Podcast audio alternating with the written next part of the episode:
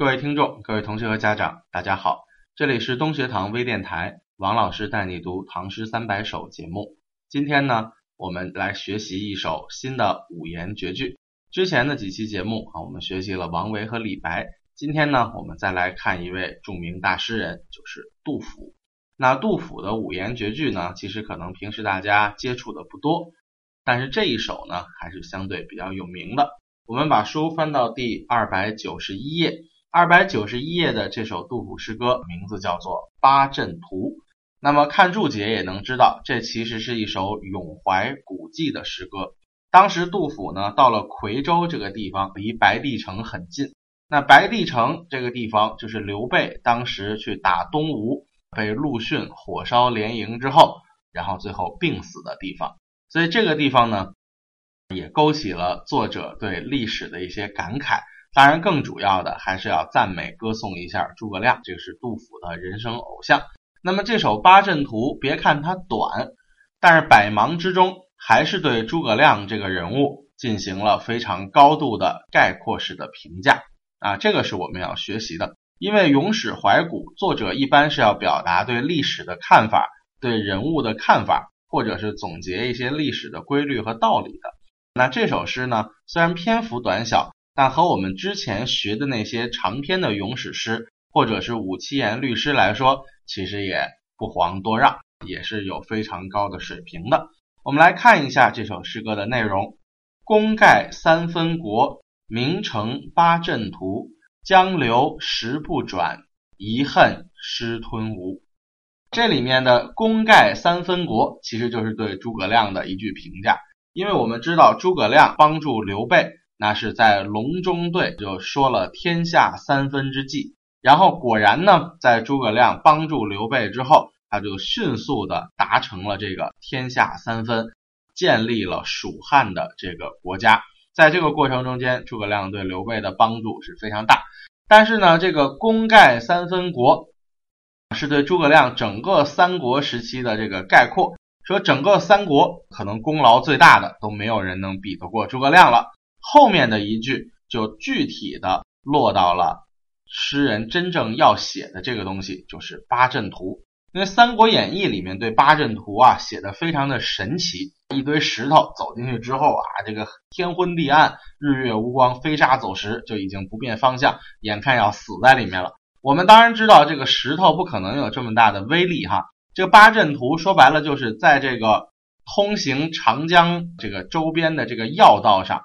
因为那个地方已经属于四川境内了，山很高，路很险，在要道上摆了很多的石头，这个石头中间呢彼此勾连成各种形状，就跟一个迷宫一样，确实能够阻挡大军的前进。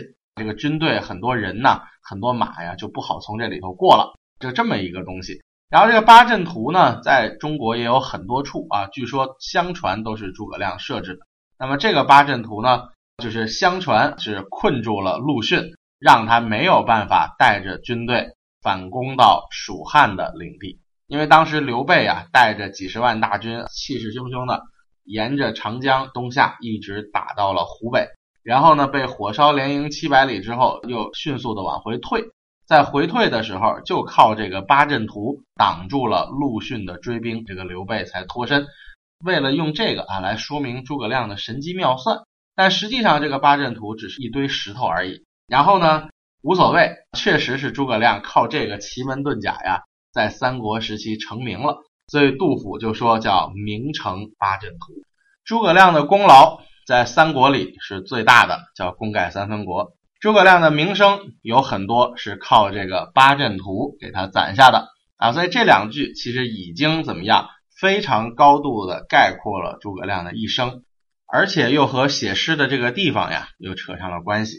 那后面呢，就要写诸葛亮悲剧的结局了，叫江流石不转，遗恨失吞吴。什么叫江流石不转？我们可以看注解哈，就是这个八阵图的这个石头啊，就在江水边儿。每次江水涨潮的时候，这个石头就会被淹没；每次江水退下去了，这个石头还在原地。说明什么呀？说明江水再猛，也没有把这些石头给冲走。虽然长江流水一直在流动，但是这个石头呢一直没有转移地方，这就是江流石不转。